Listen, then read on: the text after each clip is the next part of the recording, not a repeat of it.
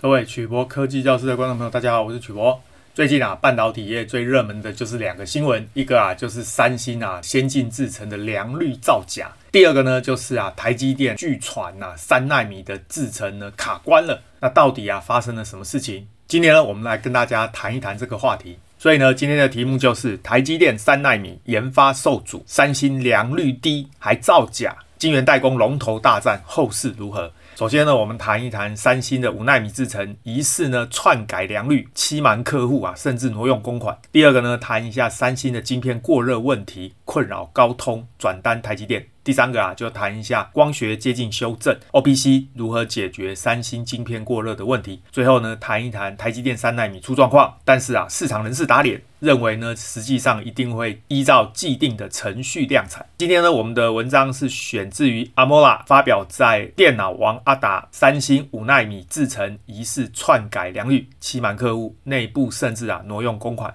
首先呢，就谈到啊，去年以来呢，高通选择把 Snapdragon 八八八跟 Snapdragon 的八 Generation One 第一代的晶片呢，交给三星来生产。不过呢，三星糟糕的良率啊，引发了高通的不满，甚至啊转投台积电。不过呢，三星高层立刻对自家的集团展开调查，其中啊发现三星高层可能捏造了四奈米跟五奈米的制程良率，甚至啊靠捏造的资料来挪用集团资金，直到啊被调查之后，这件事才曝光。各位知道啊，高通呢一直以来都把这个晶片分部分给台积电代工，部分给三星代工。事实上啊，这样的做法呢是合理的，因为啊鸡蛋不要全部放在一个篮子里。但是呢，高通啊交给三星代工的晶片。一直以来都有问题，特别啊是良率呢低的惊人，大概啊只有台积电的一半。这个问题呢，当然三星集团也非常的重视啊，希望能够找到原因。其中呢，高通啊把 Snapdragon 八八八使用三星的五纳米制程，而这个 Snapdragon 八的 Generation One 第一代晶片呢是用三星的四纳米来代工。不过啊，这两个晶片呢都有发热的问题，即使新一代的晶片比前一代啊有所进步，但是这种发热的问题啊，让很多的使用者啊受不了。事实上呢，这个问题也困扰了我。为什么呢？因为我一直想换手机，但是呢，就是没有手机可以换。我看上的手机啊，基本上都是三星代工的骁龙晶片，所以呢，到现在一直找不到一只可以用的手机。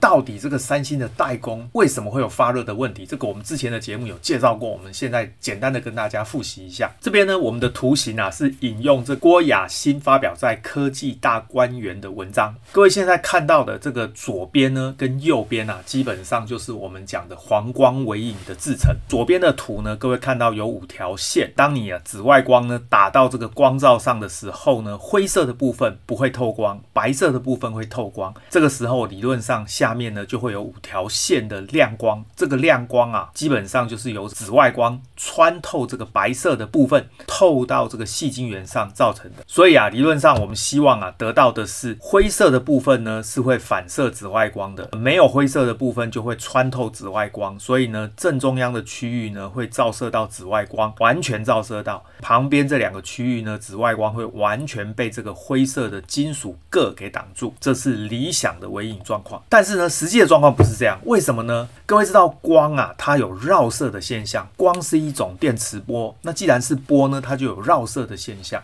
什么意思呢？各位发现光呢打到光罩的时候啊，它并不是这样乖乖的直线就这样穿透这个地方。这个蓝色的是石英，会穿透紫外光。实际上，因为光是电磁波，所以呢，当它经过这一个狭缝的时候，会产生干涉绕射的现象。所以啊，实际上呢，落到下面的细晶圆啊，它的光的这个亮度跟强度的变化呢，是黑色的这个线画出来的结果。所以啊，在正中央的光呢，强度是最高，但是在边边也会有一些强度，这样会造成什么结果呢？这样啊，就会造成呢，本来你是五个条纹的光线，但是当你的紫外光啊透过这五条狭缝的时候呢，本来呢应该分开来五条线照射到紫外光，对应到上面的五个狭缝，结局啊，竟然这些五条线呢竟然粘在一起，为什么呢？因为啊，它这个曝光的区域边边呢也会有光，造成了图形转移的时候呢，这个形状啊变掉了。那么其中。一种解决的方法就是使用人工智慧跟机器学习在制程上的应用。这其中呢，主要就是改进光照的设计，来补偿光照在孔洞的边边角角发生光亮不足的问题。这一个现象称为光学临近效应 （OPE）。另外呢，可以协助导通孔的设计，因此用人工智慧来解决光照图形的问题呢，是方法之一。那其中使用的方法又称为光学接近修正 （OPC）。它的意思是，各位看到下面这个图，蓝色的部分呢，是我们想要的图形。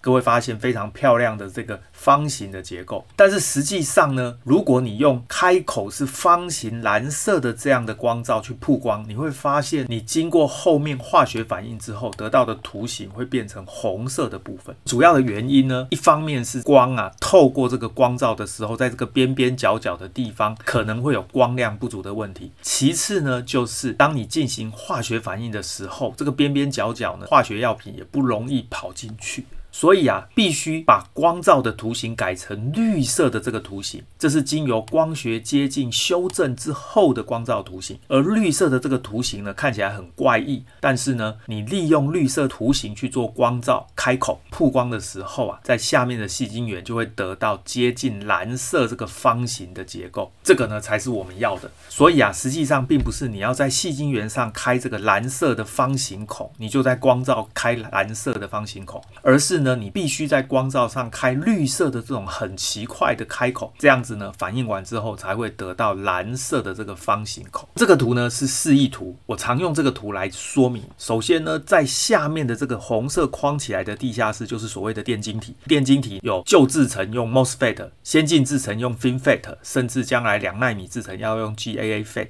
这个电晶体的部分，我们称为前段制程 （Front End of Line，FEOL）。各位记得，电晶体有原极、极极跟杂极，所以呢，要用金属导线把它们连接起来。而这个金属导线呢，称为后段制程 （Back End of Line，BEOL）。之前啊，三星他们之所以晶片有发热的问题，主要发现呢，就是因为他们在做这个多层导线结构的时候啊，光学接近修正做得不好。结局会造成什么呢？就造成了这一些金属导线的边边角角啊，歪歪扭扭的。那各位知道，当这个电子呢流到这个金属导线的时候，如果这个边边突然突出一个小东西或歪一个地方的话，可能啊电阻就会增加。那各位知道，电子呢流进有电阻的地方啊，它就会发热。所以啊，整个晶片呢就会有发热的现象。那这个现象要怎么解决呢？实际上啊，就是改善它的光学接近修正技术。三星呢一直也是朝这个方向在努力。Snapdragon 八八八使用三星的五纳米制程，它的金属多层导线的光学接近修正做得不好，所以啊发热的问题非常严重。到了 Snapdragon 的八 Generation One 第一代的晶片呢，改用三星的四纳米制程，它的这个多层导线光学接近修正已经有改善。所以事实上，它的发热状况呢，实际上已经有比以前好了。不过呢，热量的问题啊，仍然困扰着三星。近期啊，三星晶圆代工业务陆续传出被转单的消息。高通呢，Snapdragon 八的 Generation One 第一代晶片，原本是用三星的四纳米代工，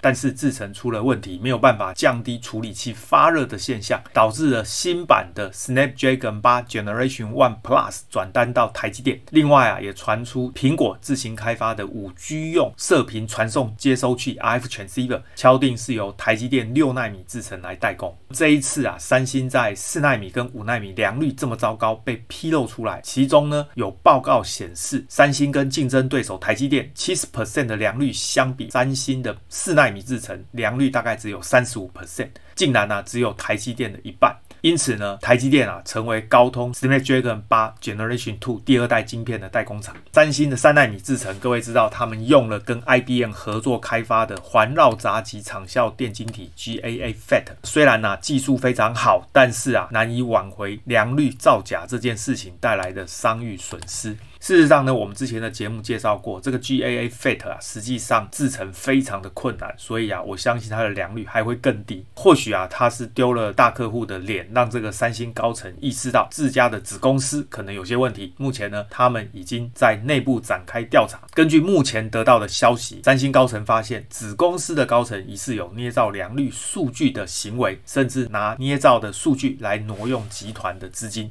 可以确定的是，三星内部的问题呢，让台积电的订单呢持续的增加。目前除了高通的订单，台积电手上还有苹果的、联发科的、辉达的，甚至 Intel 的大客户订单。目前台积电也试着要提升三纳米制程的良率问题，或许等到今年下半年就可以开始量产。台积电本身就有不少大客户，如果在接收从三星跳过来的这些订单，不知道要生产到何年何月。事实上呢，我们很早就讲过啊，这个良率这个东西，其实它不是研发部门就可以决定的。事实上呢，整个良率的提升啊，从一开始的产物里面用到的反应气体啦、材料啦，这个反应系统的洁净度啦、无尘室。洁净室里面呢，灰尘的状况啊，滤网是不是有常常更换啊？你会发现每一个小细细节都要非常非常小心，甚至呢，所有的这个材料供应商供应的这些原料是不是都符合标准？检验也要非常的谨慎。所以啊，良率这件事情呢，是整个公司团队合作的结果。我想啊，这一个部分大概是台积电领先三星主要的原因。其中有一个非常重要的观念，就是台积电的高良率啊，跟它的供应商绝对有关系。换句话说，是它的供应商提供的这个原材料呢，纯程度要能够达到标准，才能够啊让台积电拥有这样的高良率，这是非常重要的原因。基辛格啊，在去年底来拜访台积电的时候啊，传闻呢，他也拜访了一些台积电的供应商。因此呢，这个三星啊，要提高他们的良率啊，从高品质的供应商开始下手。或许也是一个好方法。那么刚刚呢，我们谈到啊，客户的订单啊，从三星转到台积电，那么台积电的产能塞爆，但是呢，台积电好像也出了一些小问题。接下来这个新闻呢，是取自于 Atkinson 发表在《科技新报》，题目是台积电三纳米出状况，影响 AMD。但是呢，市场的人士打脸，认为呢，台积电是按照既定的时程依序量产。那么市场啊，传出晶圆代工龙头台积电最新的三纳米研发过程遇到障碍，大客户之一的 AMD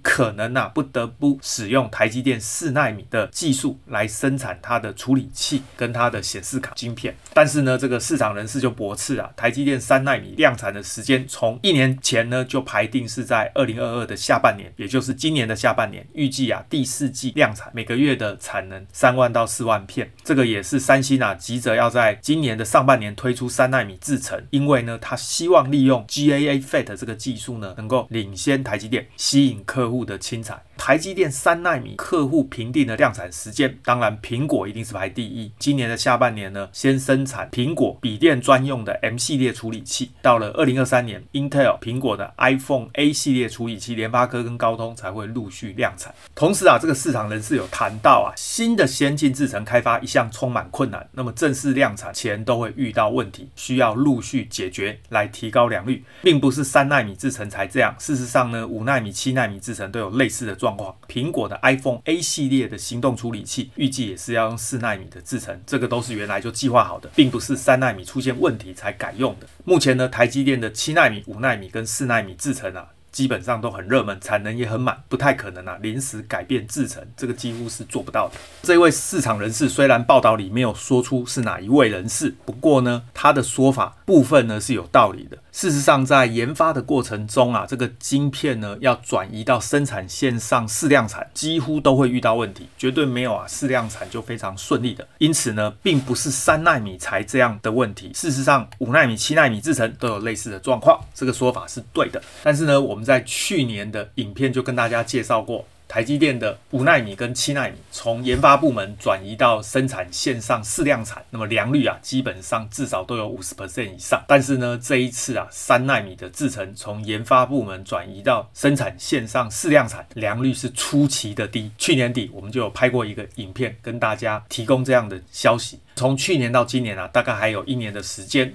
可以让台积电来调整它的良率。未来啊，实际的状况应该台积电会适度的跟客户讨论放宽它量产的标准。意思就是说呢，原本啊这个三纳米的制程需要达到多高的运算效能、多好的省电状况，还有多少的电晶体，这些规格呢，基本上假设没有办法在时程内达到的话，略微放宽标准。只要啊客户同意，基本上就可以顺利量产。因此，我个人认为台积电啊，在今年下半年大概会用调整规格的方式，让三奈米顺利量产。最后呢，这个新闻是三月七号由 Money DJ 的新闻记者陈琳的报道。先前啊传出台积电的三奈米良率不如预期，但是啊外泄的摩根斯丹利，也就是大摩啦。他的报告看法恰恰相反。大摩说呢，台积电的进阶版三奈米制程良率极为优异，该公司啊考虑提前批量生产。那什么叫做进阶版三奈米呢？这个就是所谓的 N 三一哦。各位注意哦，这个一呢是进阶版的意思，这是台积电第一代三奈米制程 N 三的升级版。